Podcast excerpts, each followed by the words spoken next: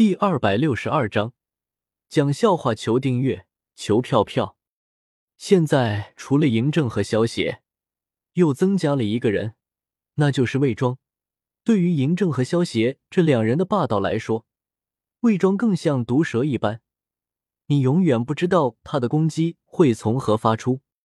一想到以后自己的一举一动都会在黑麒麟的注视下，李斯就觉得浑身发颤。这种精通易容之术的杀手，才是最危险的。你永远不会知道他会易容成谁的模样。今晚虽然魏庄没有杀了李斯，却给李斯造成了很大的心理阴影。以后的一举一动，都得小心翼翼了。嗯，圣七发泄了一会后，将目光转向了邵司命的方向。见到邵司命身旁的黑袍人手中拿着的墨梅的时候。圣骑眼中露出了强烈的战意，虽然没有能够和葛聂打上一场，让圣骑的心情很不爽，但是能够有一个用剑高手出现，也让圣骑觉得有了一丝安慰。少司命的实力虽然很强，但是毕竟不是一位剑客，对圣骑来说，并不算什么合适的对手。而少司命身旁手持墨梅的黑袍人，对于圣骑来说，却是一位值得一战的对手。啊！圣骑手持巨阙，朝着萧邪一剑挥出，一道两米大小的剑气，携带着凛冽的杀气，斩向了萧邪。轰！一道紫芒闪过，将飞来的剑气轰成了虚无。这是圣骑剑目一凝，一脸震惊的看着萧邪手中凝聚的紫色气刃。少司命也是满脸惊讶的看着萧邪手中的紫色气刃。这不是星魂的聚气承认吗？萧邪怎么也会？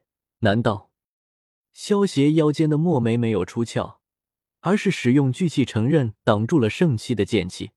萧邪手中的紫色气刃遥指着圣七，戏谑的说道：“我是应该叫你圣七，还是陈胜呢？”陈胜，这个名字好久没有听人提起过了。你到底是谁？圣七听到萧邪的话。脸色巨变，陈胜这个名字是他在农家的时候使用的名字。自从他被诬陷，被迫离开农家后，这个名字就再也没有人提起过了。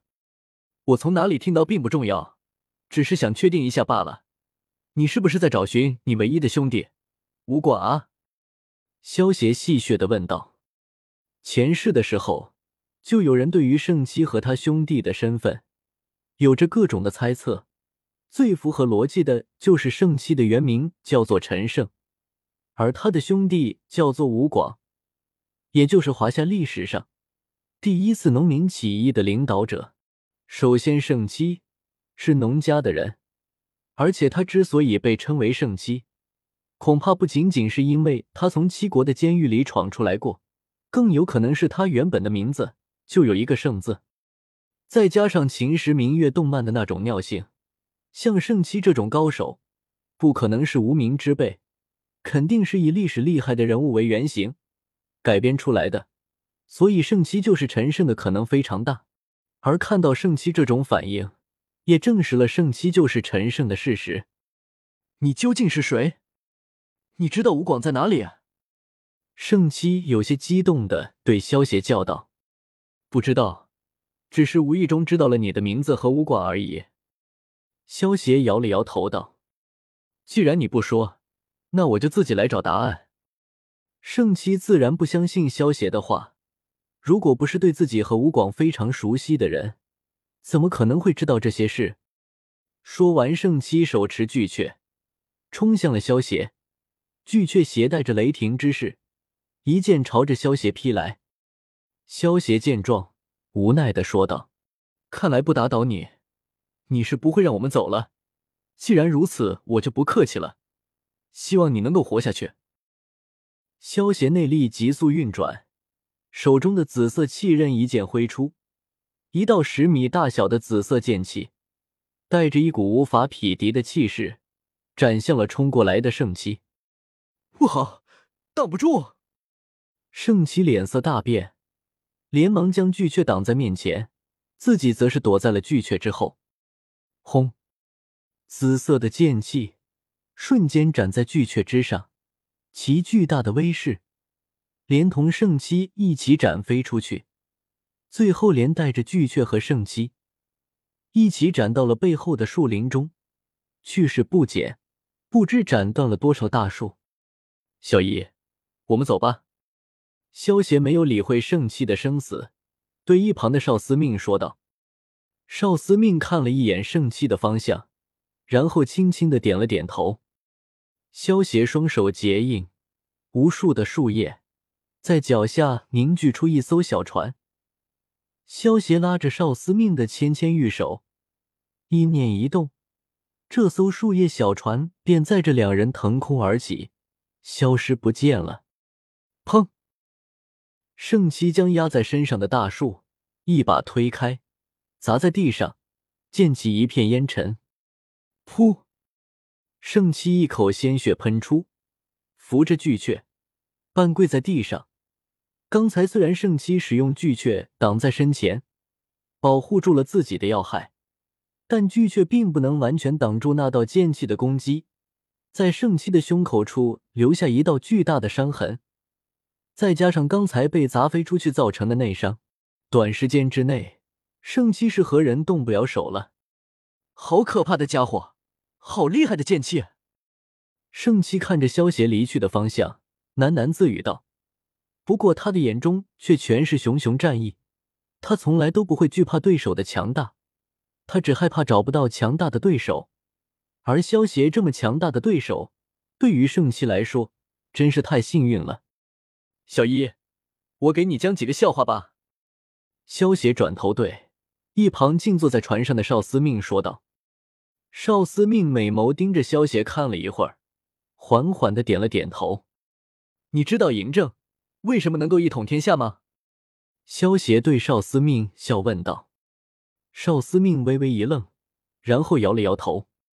萧邪笑道：“那是因为有一天，嬴政年少的时候。”碰到了一位神仙，神仙对嬴政说：“我可以许你一个愿望。”嬴政想了想，说道：“我想要一统天下。”神仙摇了摇头，道：“这个愿望太大，不好实验，你换一个吧。”然后嬴政对神仙说道：“那你让我变帅一点吧。”结果神仙看了嬴政半天，然后叹了一口气，道：“我们还是谈谈一统天下的事情吧。”少司命听完萧邪的话，微微愣了一会，终于明白过来了。嬴政得多丑啊，让他变帅一点，竟然比一统天下还困难。少司命洁白面纱下的玉唇弯起了一个美丽的弧度，一双紫色的美眸也完成了月牙。等少司命笑停下来后，萧邪继续说道：“有一个农夫到森林里碰到一群猴子，他问其中一个。”你每天都干什么呀？